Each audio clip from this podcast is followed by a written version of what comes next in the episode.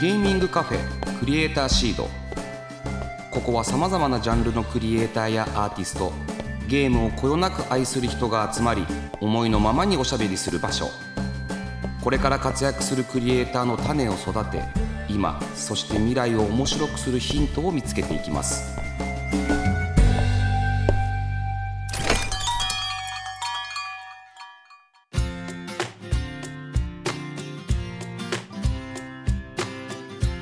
しゃいませ。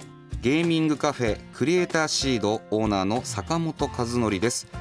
この番組は毎回ゲストをお迎えしてまったりコーヒーを飲みながらゆるーくトークしていきます。ぜひお聞きのあなたも一緒にお茶を飲みながらリラックスして聞いてくださいね。えさて今回のクリエイターシードはスタジオにゲストの方をお迎えしております。お声をお願いできますでしょうか？皆さんはじめまして。声優の飯田里穂です。よろしくお願いします。よろしくお願いします。ようこそいらっしゃいませ。お願いします。お久しぶりですよね。そうですね。はい。それこそ3月4日に行われた、はい。え東京インディーゲームサミットで総合司会をご担当いただきました、はい。それ以来ですね。そうなんです。ありがとうございましたあその説は。本当にありがとうございこました。ちらこそ本当に深バタバタしちゃって1回目だったので。いやいやいやいやもうとても楽しくてしかもなんか総合司会を任せていただくって最初お話しいただいた時に、もう緊張してしまって自分で務まるだろうかっていうのを本当にドキドキしながらやらせてもらいまあのした。時僕も隣にいたんですけどあの全然台本持って行ってなかったじゃないですか。坂本さんが。はい僕私が。で結構フォローしていただいてよくよく見てみたら僕が言わなきゃいけないところとかがあって それ全部フォローしていただいて。いやいやいやいや。ありがとうございました本当に。いやいや本当に第1回でしたしね、こうはいみんなでこう力を合わせて手探りでやってってる感じがもうほんすごく私は楽しくてここ最近のお仕事で一番忘れられないぐらい楽しかった分、はい。一番緊張したお仕事でもありました。ありがとうございました。本当に。ね、いや本当にでもまあ1回目だったんでどのぐらいのお客さんが来るかもわからなかったので,、はい。でまさか普通のゲームのそのイベントのトークショーって、うん。あんなにあんまり人って見に来ないんですよね。ああなるほど。それはもう飯田さんの人気のおかげでですね。あんだけ満タンの満席でいやーでも飯田さんあれでしたよねもう全てのステージに、まあ、出られてたじゃないですか。ちょっと振り返りますと、はい。えっと、まずはゲーマーズトークセッションですよね。ゲストに野田クリスタルさんと古川みりんさんがいらして、はい。でそこでトークセッションと野田ゲーをやったんですよね実況で。のだけやらせてもらいました。僕あのそのあんまりこれ見れてないんですけどどう,、はいどうだったんですかこれは？あの三人でプレイさせてもらったんですけど、本当に面白くて初めてあのやらせていただいたんですけど、はいずっとねもちろんもう野田芸有名なので、うんうんうんあの存在自体はしてたんですけど面白すぎて腹よりじれるほど笑いながら やってであのー野田さんも多分すごいテンション上がって、負けないぞってやってたらあのみりんさんのなんていうか袖水っていうこう水用意していただいてたんですけどそれ倒してほぼほぼこぼすっていうアクシデントがあって本当にあれとかも面白くて。あれ1時間ぐらいやってたんですか？うわずっとやってたんですね。あっという間でした。オ。ープニングからカロリーの高いお仕事を。え本当に。でもなんかあの多分その野田さんとみりんさんともあのほぼほぼ初めましてだったんですけど、やっぱその野田ゲーっていうゲームがあったおかげでなんか30分40分だったけどすっごい距離が近くなったっていう感じが私は個人的にしました。へゲームあってだなっていう。本当にあ楽しかった声も聞こえてききましたしね、はい、そうですよね。何ゲームぐらいやったんですかね。いろんなあの野田ゲーいっぱいあるじゃないですか、はい。な何タイトルぐらいやったんですか？結構多分5体そんなやったんぐだらいやったかな。34は確実にやってて相方さんをこうあの痩せさせないでこう食べ物を食べさせるっていうやつなんか食べちゃう違うの食べちゃって痩せていくんですよねそうですそうです僕に至ってはそのみりんさんとご挨拶ができないままあ終わっちゃったんですよね。あそうだったんですね。最初のご挨拶して、はい。でもうオープンしてるんで、うん。一旦ちょっと会場も見なくちゃいけないなと思って、見に行ったらもう終わってたんですよね。あらま。でご挨拶できないままだったんでうわこれ結構後悔してて。そうなんですね、はい。でその実況プレイをやった後あもうすぐですよね。TIGS プッシュタイトルズサポーテッドバイサイゲームス。はい始まりましたもんねこれも、うんやりましたね。でこれ6作品発表してはい。闇野修さんの実況プレイでしたよね。豪華でした。2時3時、うん。なんか面白かったですね。受け答えがね。ねえ素晴らしいなと思って。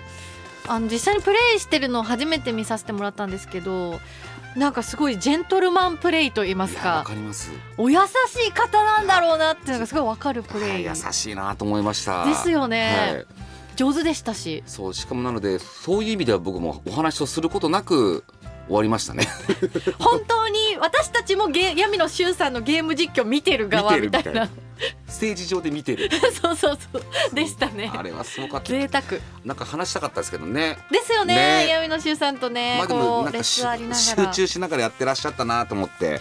結構難しいプレイをその場でクリアしてましたからあねーでもねそそのまま続いてのステージですよ。はい。第1回ギャースタジオインディーゲームコンテストの支援作品大発表スペシャルトークセッションということで。いやすごかった。あれだって1億円ですよ。いや本当はい。にね。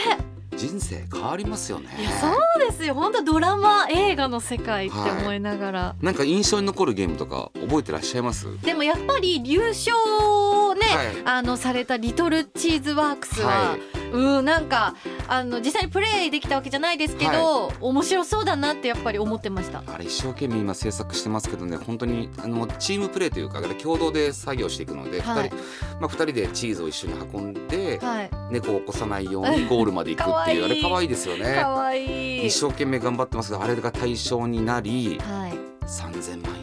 いやすごい。家賃も払えなかったって言ってた、ね言ってましたから。言ってましたね、はい。コメントで言ってましいやあれもすごい人生変わったんだろうなーって思いまして。いや本当にあのそこの制作期間だったりとかこう選出する期間に私は関わってたわけじゃないんですけど、はい。あのステージ上でのやっぱそのやり取りとかう、んうんなんか臨場感みたいなのをやっぱ近くで感じさせてもらって、はい。泣きそうになりながら司会やらせてもらいましたあの時なんかもう本当涙こぼれそう。いやそうですよね、はい。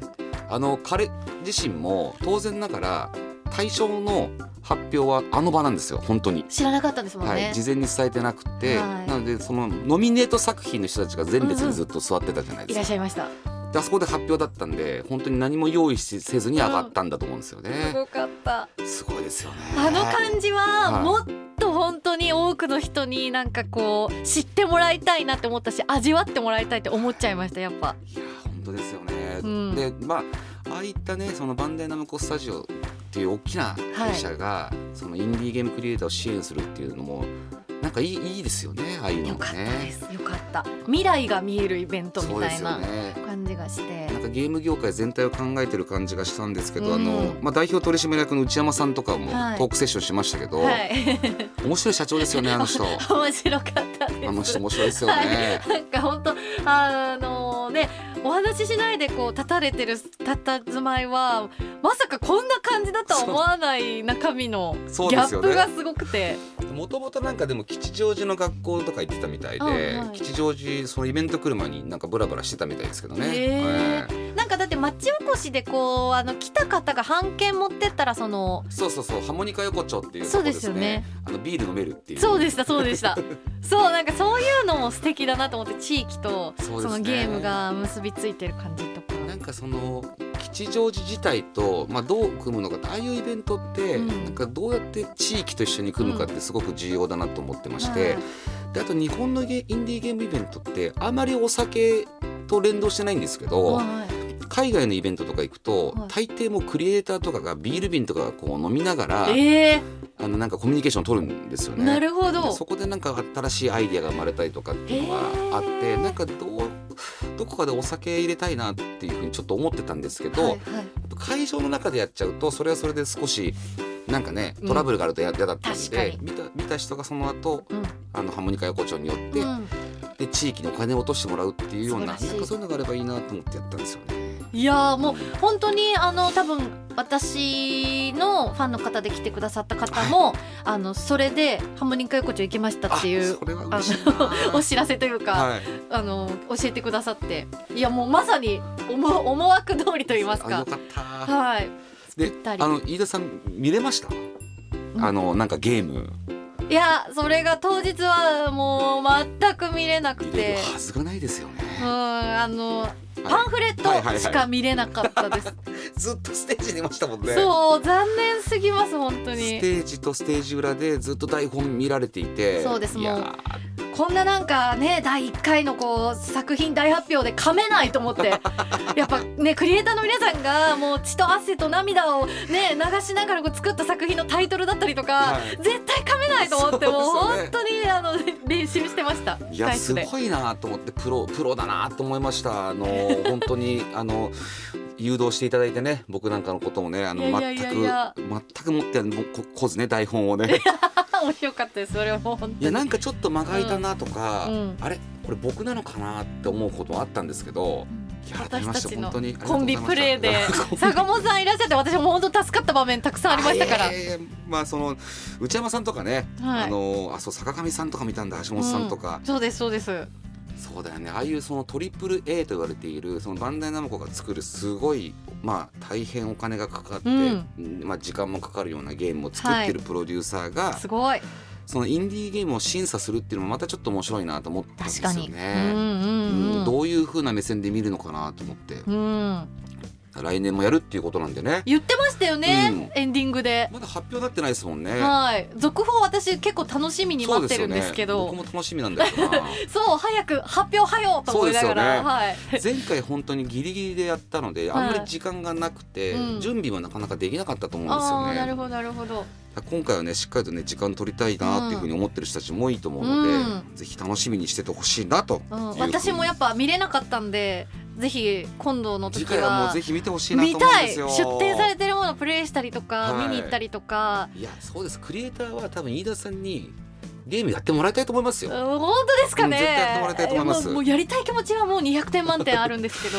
でねすごいたくさんいらっしゃってなんか結構酸欠みたいになったっていうくあのちょっとねあのお叱りもいただいてるのであ今回はねね。よりしっかりとそこら辺のね人対応気大人気だ、うんそこら辺の対策もしなきゃなっていうふうに思ってるんで。ーぜひ 2days でじゃもうやりたいなと思ってるんで ぜひはい引き続き応援のほどとあよろしくお願いいたします。本当楽しみにしております、はい。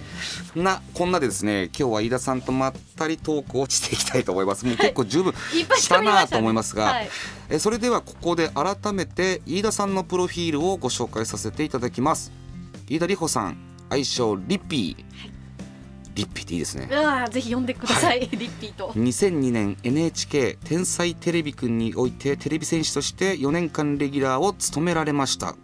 これもう20年前ということなんですけどそうなんです。いやもう芸歴も長くなったなっていうさっき話をしてましたけどね、はい。映画テレビ舞台 CM ラジオ等徐々に活動の幅を広げ2010年メディアミックス作品「ラブライブ星空凛役」にて声優デビューミューズとして NHK 第66回「紅白歌合戦」に出場し翌年2016年には東京ドームでの 2days ライブを大成功させました。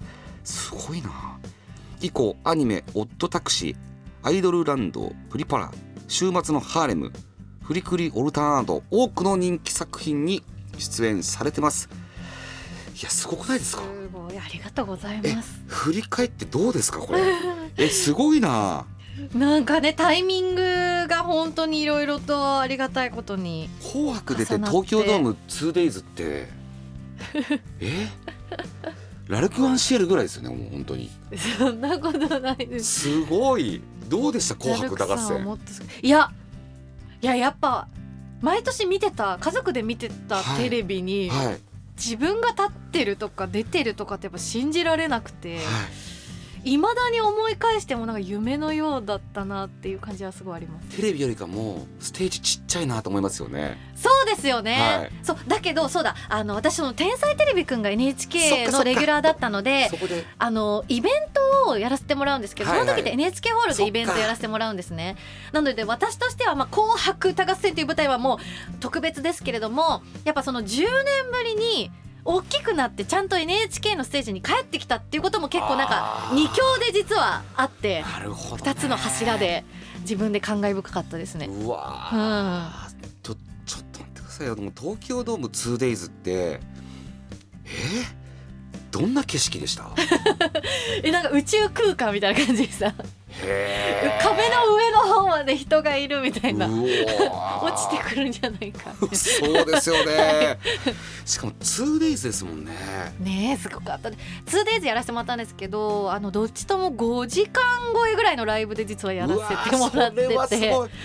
見てるみんなも大丈夫かなっていう状況でいいや見てる方はもう嬉しいですよって。そうですかね。2時間で終わるよりか絶対5時間の方が。はいもうフル体力使ってやりましたね。うわヘトヘトじゃないですかでもあの時そのヘトヘトじゃなかったんですよ。えー、やっぱちょっと興奮してるアドレナリンが出るというか。完全にアドレナリンで。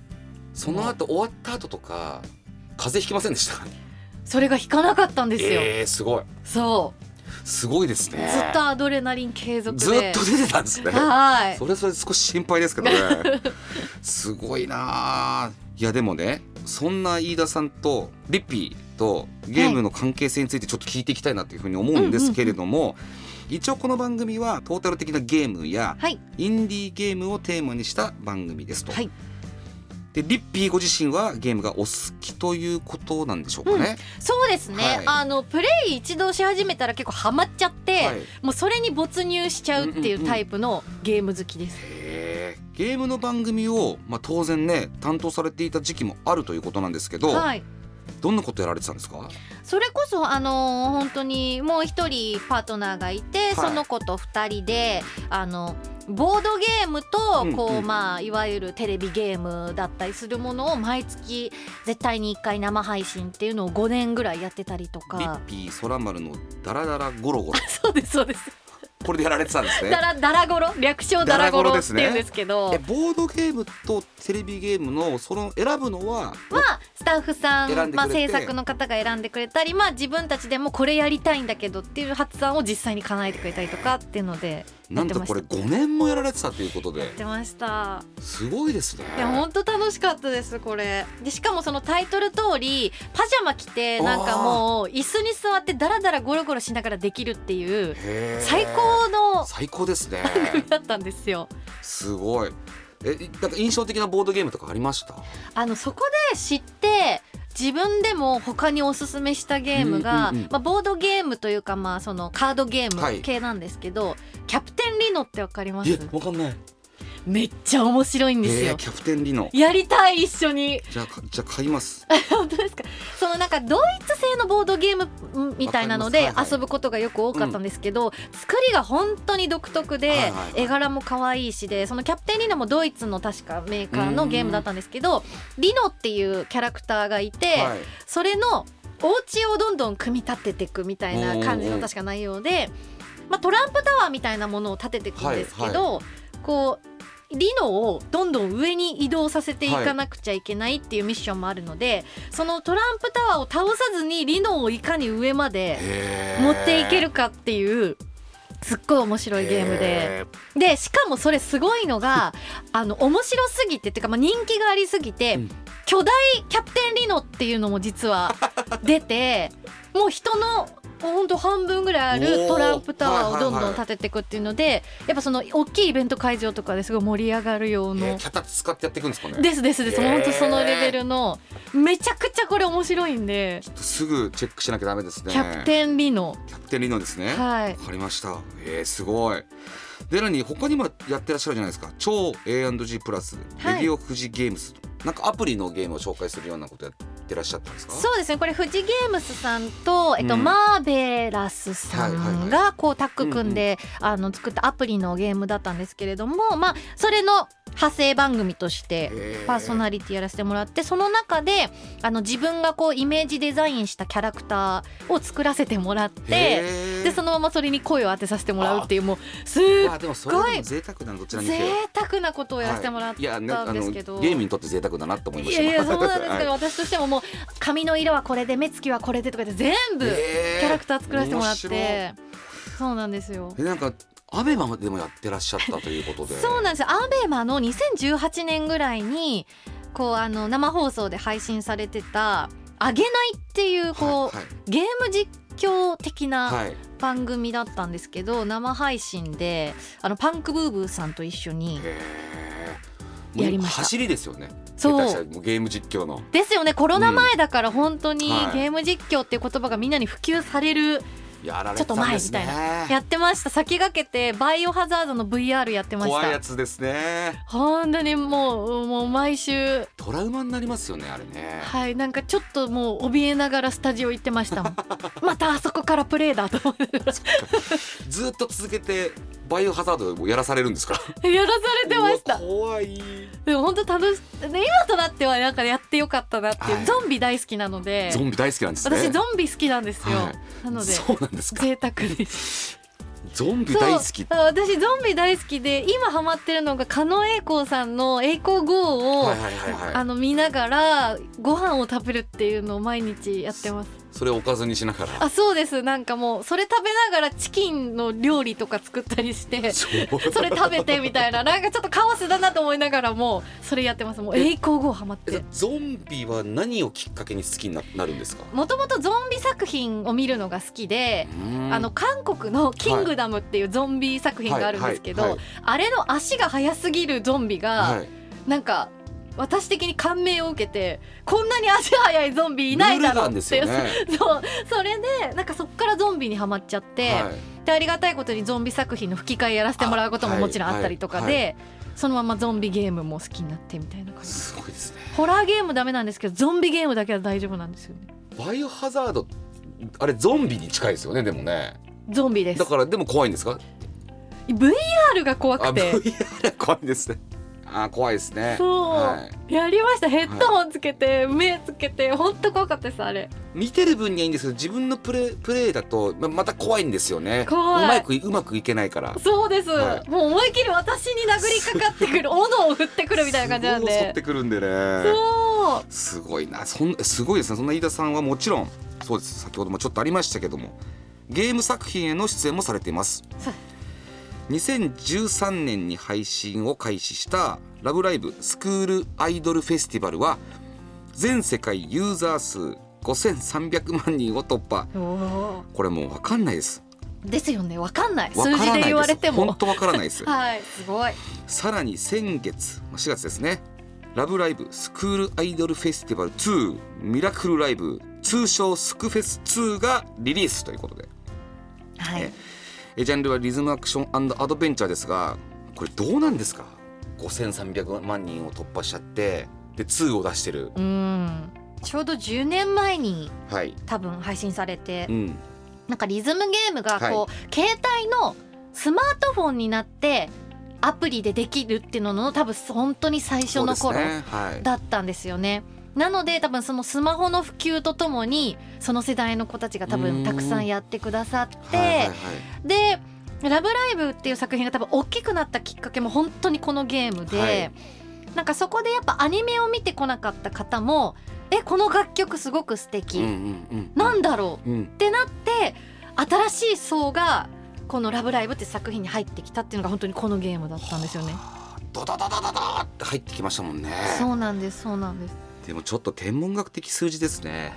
す。一つの国ですからねこれね。どどこだかわかんないです。けどどっかの国ですねこれはね。そうですよね、はい。ラブライブ王国ですよね本当いにやでもねいろいろ聞きたいんですけど、うん。まあ、ゲーム音声のレコーディングもやられてる、まあ、当然ながらやってるわけじゃないですか、うん。これどんな感じなんですか？つまりアニメのアフレコと違うところとか、なんかそんなの聞かせてほしいんですけど。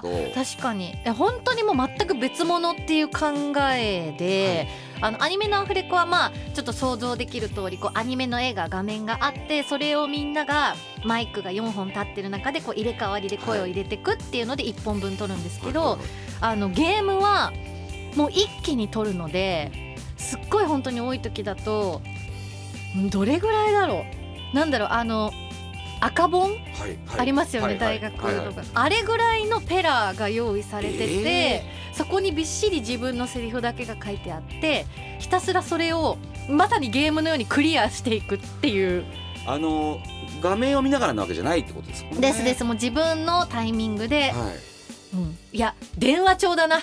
うわー。もっと分厚い。本当に。これまずチェックするのに何日かかるの？っていう量でまず来るっていう。でつどつど読みながらも進めていっちゃうって感じなんですか？その場合はもう。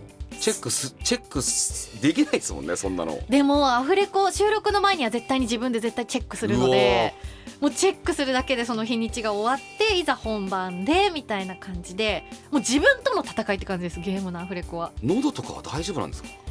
最初の頃はやっぱこうそれで結構あの喉枯れちゃったりとか、なんだろうあとこう読めない？やっぱ読むのが速読みたいなもんなので読みながら言うっていうことで時間かかっちゃったりとかしてたんですよ。へでそういうところをもうちょっと多分改善していった方がいいよって実際に本当に初めの頃アドバイス受けたりとかもしてて、だんだんやっぱやってると喉の使い方だったりとかその読みながら言うってことも慣れてくるっっていいうのでペーースアップしていくって感じでした。全然違うものなんですね。全然違いますへうん本当に。個人でもう狭いブースに閉じ込められて 一日中それをやるっていう。それをそのまあでもゲームによると思うんですけどたくさんやられてると思うんで自分があの声を入れたゲームとかはやったりとかすることもあるんですか、やりますやりますもちろん。ちなみにリズムゲーは得意なんですか？リズムゲーがなんならもう一番好きです。大好きで。私が一番最初にリズムゲームに目覚めたのがポピュラっていうゲームわかりますはいはいはいわかりますわかりますわかります、はいあれが死ぬほど大好きなんですよあれを幼少期にやらせてもらって、うんうんリズムゲームってこんなに面白いんだって始まったっていうゲームでしたなんか結構ねあのそれこそ以前にゴスペラーズの酒井さんっていう方がいらしてでゲームで音感を整えていったって言ってましたよえー、じ実はあの言えなかったんだけどはい。あのいろんな曲を聴いて、うん。音楽に目覚めましたって言ってたんだけど、はい。本当はゲームで培っていったって すごい裏話。そう。だそこで多分音感とかもいろいろなんか培われたんだと思うんですよね。でも確かにリズムはそうかもしれないですね、反射神経とか。そうそうですよね、うん。だからあながちねゲームはそんなに悪くないことありますよいやねそうですよ。もうスポーツですもんね、はい今やね。本当に、e スポーツですもんね、うん、へえなるほど。じゃあ逆にリズムゲーが好きだってことなんですね。リズムゲー大好きです。へえちなみになんですけどまあインディーゲームっていう、まあ、カテゴライズなかなか難しいんですけど、うんうん。そういうそ少数で作られているような少人数で作られているようなゲームとかっていうのはなんかやったことあります？いや本当にそれがあの今回そのインディーゲームサミットの MC をやらせてもらったことが本当きっかけで、だからこそなんかすごすぎて熱量とかそのなんかクオリティだとかあの世界観がすごすぎて忘れられないんですよねずっと。あれからインディーゲームの凄さみたいなのが。よかった。やってよかったですね。いや本当に知識とか自分のなんか知らなかった世界が本当に広がって、はい。逆になんで知らなかったんだろうみたいな、はいニッチですもんね。ある種ニッチだしアンダーグラウンドなんで。そうだけどこれはうん、もっと知ってもらうべきだって浅いですけど本当に思って、はい。そう。あよかった。なんかそんなきっかけになったらそういう人どんどん増えてほしいなって思うんですけどうん。ねいや本当にですし増えると思います絶対。ありがとうございます。本当。リッピーさん。はい。そろそろお時間がえ。すいません。まだ足りないです。そうです。全然足りないです、はい。ということなのでリッピーさんには次回もご出演いただき番組の企画にご参加いただきたいと思いますえひとまず今週はありがとうございました。ありがとうございました。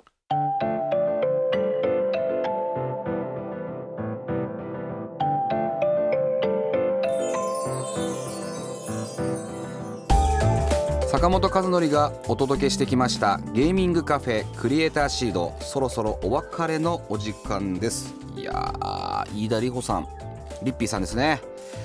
いらしていただきましたけれどもうん東京インディーゲームサミットでは本当にお世話になったんですがやっぱあの人はトークがうまい。なんか話しやすい。接しやすいよね。すごく接しやすい。芸歴23年だもんな。そんな風に全然見えないですよね。でさっきもちょっと言ったけど「紅白歌合戦」出て東京ドーム 2days やっててなんであんな気さくなんだ。でもああいう人だから売れるんだろうな。うん。いやだからもうちょっとねあのゲームの話を聞くべきだったのかなとかって思ったんですけど聞きたいことがありすぎちゃってインディーゲームそっちのけでねリッピーさんの話をたくさん聞いてしまいました、まあ、来週もねリッピーさんなんではい楽しみです。さてクリエイターシードでは番組の感想や私への質問メッセージを募集しています。ツイッターから「ハッシュタグクリエイターシード」をつけるか番組メッセージフォームよりお寄せください。そして番組ツイッターも稼働しております。ぜひフォローしてくださいね。それではここまでのお相手は坂本でした。